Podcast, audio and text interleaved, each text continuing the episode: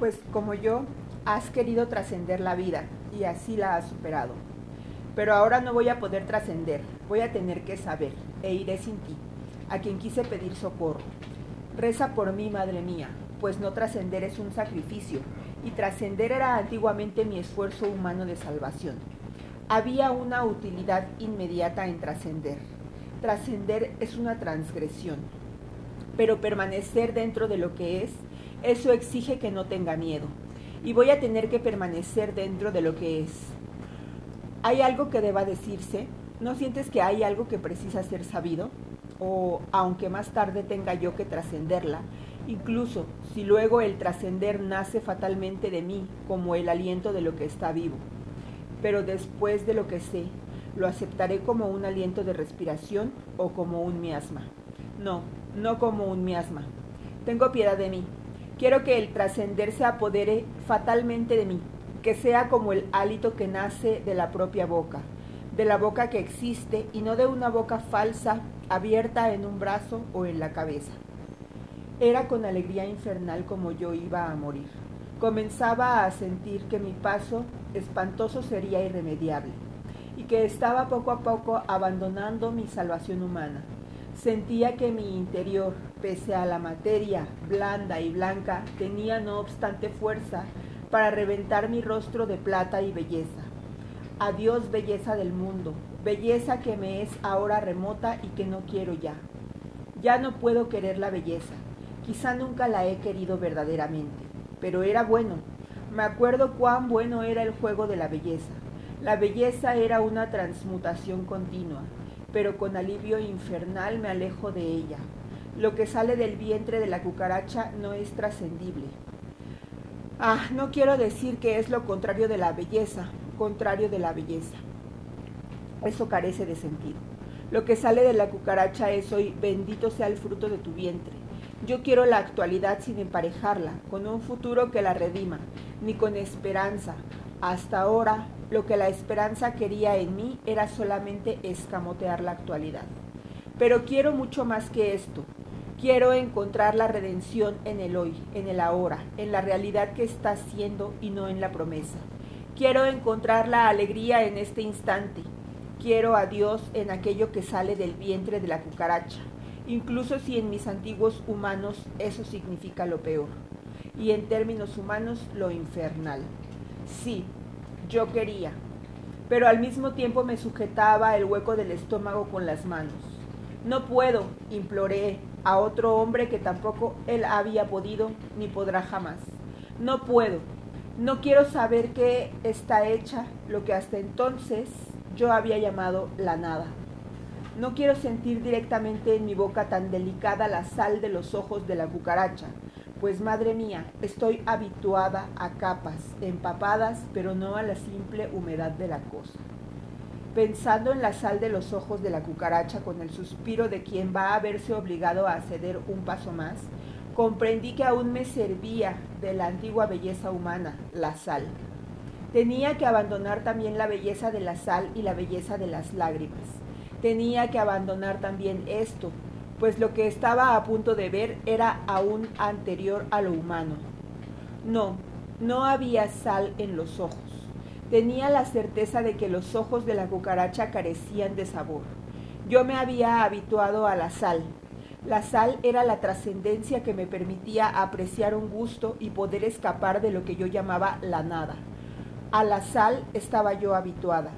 Me había construido toda entera en función de la sal pero lo que mi boca no podía entender era la ausencia de sabor.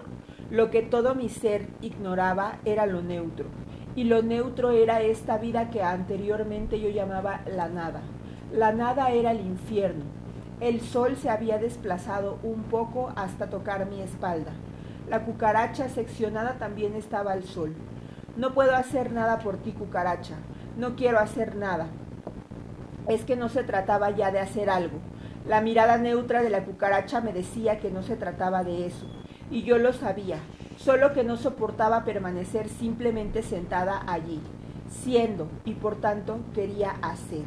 Hacer sería trascender, trascender es un desenlace.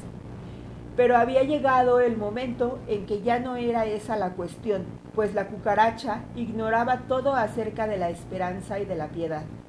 Si no hubiese estado prisionera y hubiese sido más grande que yo, me habría matado con un placer neutro y aplicado, del mismo modo que la violencia violenta la neutralidad de su existencia admitía que yo, porque no estaba presa y porque era más grande que ella, la matase.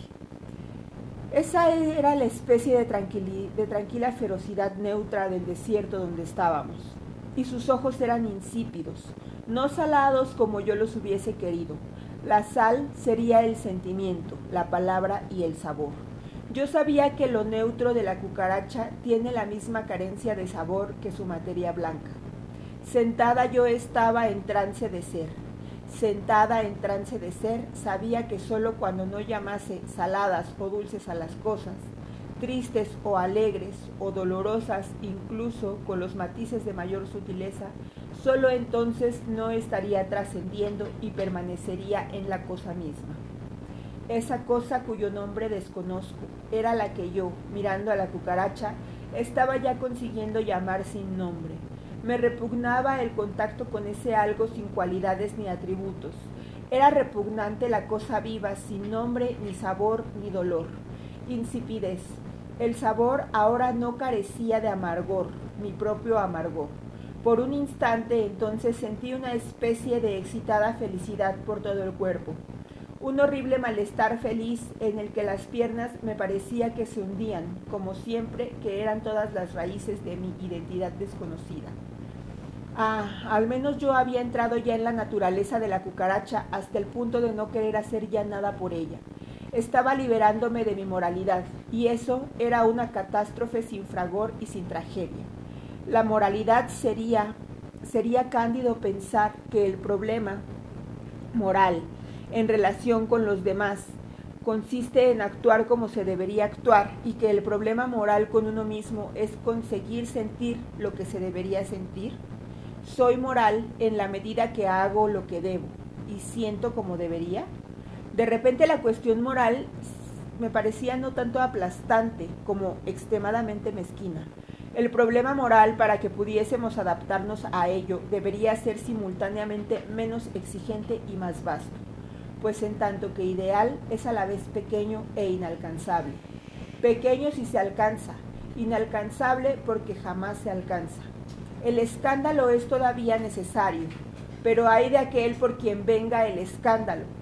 Era el Nuevo Testamento donde se decía, la solución debía ser secreta. La ética de la moral es mantenerla en secreto. La libertad es un secreto. No obstante, sabía yo que, incluso en secreto, la libertad no borra la culpa. Mi ínfima parte divina es mayor que mi culpa humana el Dios es más grande que mi pecado esencial. Entonces, prefiero Dios a mi pecado. No para disculparme y para huir, sino porque el pecado me envilece. Ya no quería hacer nada por la cucaracha, me estaba liberando de mi moralidad, aunque eso me produjese miedo, curiosidad y fascinación, y mucho miedo. No voy a hacer nada por ti. También yo ando a rastras, no quiero hacer nada por ti pues no conozco ya el sentido del amor como antes pensaba que sabía. También de lo que pensaba acerca del amor. También de eso me estoy despidiendo. Ya casi no sé qué es, ya no me acuerdo. Quizás haya otro nombre mucho más cruel al principio, o mucho más él mismo, o quizá no lo halle. Amor es cuando no se da nombre a la identidad de la cosa, pero ahora sé algo horrible, sé lo que es necesitar, necesitar, necesitar. Es una necesidad nueva, en un plano que solo puedo llamar neutro y terrible. Es una necesidad sin ninguna piedad por mi necesidad, sin piedad por la necesidad de la cucaracha. Estaba yo sentada, inmóvil, sudando exactamente como ahora, y veo que hay algo más grave y más fatal y más esencial que todo lo que yo acostumbraba a llamar con nombres. Yo, que llamaba amor a mi esperanza de amor. Pero ahora, en esta actualidad neutra de la naturaleza y de la cucaracha y del sonido vivo de mi cuerpo, como quiero conocer el amor. Y quiero saber si la esperanza era un compromiso con lo imposible, o bien si era una puesta al día de lo que es posible ya, y que no conozco ni tengo por causa del miedo. Quiero el tiempo presente que no tiene promesas, que es, que estás diciendo. Este es el núcleo de lo que quiero y temo.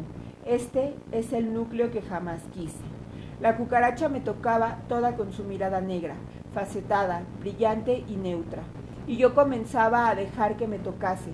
En verdad había luchado toda mi vida contra el profundo deseo de dejarme tocar, y había luchado porque no había podido permitirme la muerte de aquello que yo llamaba mi bondad, la muerte de la bondad humana. Pero ahora no quería luchar más contra ello, Tenía que existir una bondad tan distinta que no se pareciera a la bondad. No quería luchar más. Con repugnancia, con desesperación, con valor, cedía. Se había hecho demasiado tarde y ahora quería. ¿Solamente en ese instante preciso quería? No, de otro modo habría salido de la habitación mucho antes, o simplemente mal habría visto a la cucaracha ¿Cuántas veces antes había encontrado cucarachas que me había, que, me había desviado por otros caminos? Yo cedía, pero con miedo y desgarramiento. Pensé que si el teléfono sonase, habría que responder y aún me salvaría. Pero como un recuerdo de un mundo desaparecido, me acordé que había desconectado el teléfono. Si no fuese así, sonaría. Yo huiría de la habitación para responder a la llamada y nunca más, o nunca más regresaría. Me acordé de ti cuando había besado tu rostro de hombre lentamente sin, sin prisa, había besado. Y cuando llegó el momento de besar tus ojos, me acordé de que entonces había notado sal en mi boca, y que la sal de las lágrimas en tus ojos era por mi amor por ti, por lo que más me había unido en sobresalto de amor fuerte. En el fondo del fondo de la sal, tu sustancia insípida, e inocente e infantil, en mi beso tu vida más profundamente insípida me era dada, y besar tu rostro era insípido y laborioso, trabajo paciente de amor. Era la mujer tejiendo un hombre, tal como tú me habías tejido, nuestro artesano de vida. Al recordar ese día en que había besado el residuo insípido que hay en la sal de lágrimas, la extrañeza de la habitación se volvió reconocible como materia ya vivida. Si hasta entonces no había sido reconocida, era porque solo había sido insípidamente vivida por mis más profunda sangre insípida. Yo reconocía la familiaridad de todo, las figuras en la pared, las reconocía como un nuevo modo de mirar y también reconocía la vigilancia de la cucaracha, la vigilancia de la cucaracha era viva viviendo, mi propia vida vigilante viviéndose. Palpé los bolsillos de mi bata, encontré un cigarrillo y fósforos, lo encendí. Al sol de la masa blanca de la cucaracha se estaba volviendo más seca y ligeramente amarillenta. Esto me indicaba que habían transcurrido más tiempo del que había imaginado. Una nube cubrió el sol por un instante y de repente vi la misma habitación sin sol, no oscura, sino solamente sin luz. Entonces comprendí que la habitación existía por sí misma, que ella no era el calor del sol, que podía también ser fría y tranquila como la luna. Al imaginar su posible noche de luna, respiré profundamente como si entrase en un azul tranquilo. No obstante, sabía que la luna fría tampoco sería la habitación. La habitación existía en sí misma. Era la gran monotonía de una eternidad que respira. Eso me amedrentaba. El mundo dejaría de amedrentarme solo si yo me convirtiese en el mundo. Si yo fuese el mundo, no tendría miedo.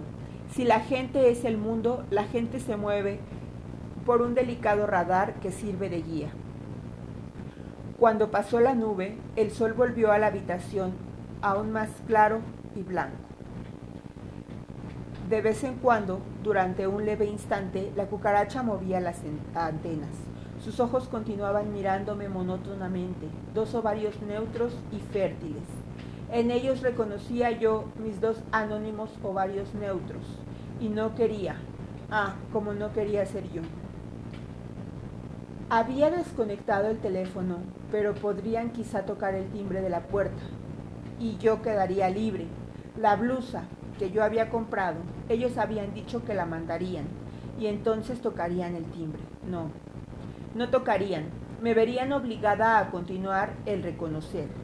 Y reconocía en la cucaracha lo insípido de aquella vez en que había estado embarazada. Me acordé de mí misma andando por las calles al saber que abortaría. Doctor, yo, que del hijo solo conocía y solo conocería el abortar. Pero al menos estaba conociendo el embarazo. Por las calles sentía dentro de mí al hijo que aún no se movía, mientras me detenía para mirar en los escaparates los maniquíes de cera sonrientes. Y cuando entré en el restaurante y comí, los poros de un hijo devoraban con una boca de pez al acecho. Cuando caminaba, cuando caminaba le llevaba. Durante las interminables horas en que vagué por las calles reflexionando sobre el aborto, que no obstante ya había decidido con usted, doctor, durante esas horas mis ojos también debían ser insípidos. En la calle yo no era más que miles de cilios de protosú neurobatiendo. Conocía ya en mí misma el mirar brillante de una cucaracha que fue atrapada por la cintura. Caminaba por las calles con los labios resecos y vivir, doctor, era para mí el polo opuesto de un crimen. Embarazo. Había sido lanzada en el alegre horror de la vida neutra, que vive y se mueve. Y mientras miraba los escaparates, doctor, con mis labios tan resecos como los de quien no respira por la nariz, mientras contemplaba los maniquís inmóviles y sonrientes, estaba llena de plancton neutro y abría la boca, sofocada e inmóvil. Bien, se lo dije a usted, lo que más me incomoda, doctor, es que respiro con dificultad. El plancton me daba mi color, el río Tapajós es verde porque su plancton es verde.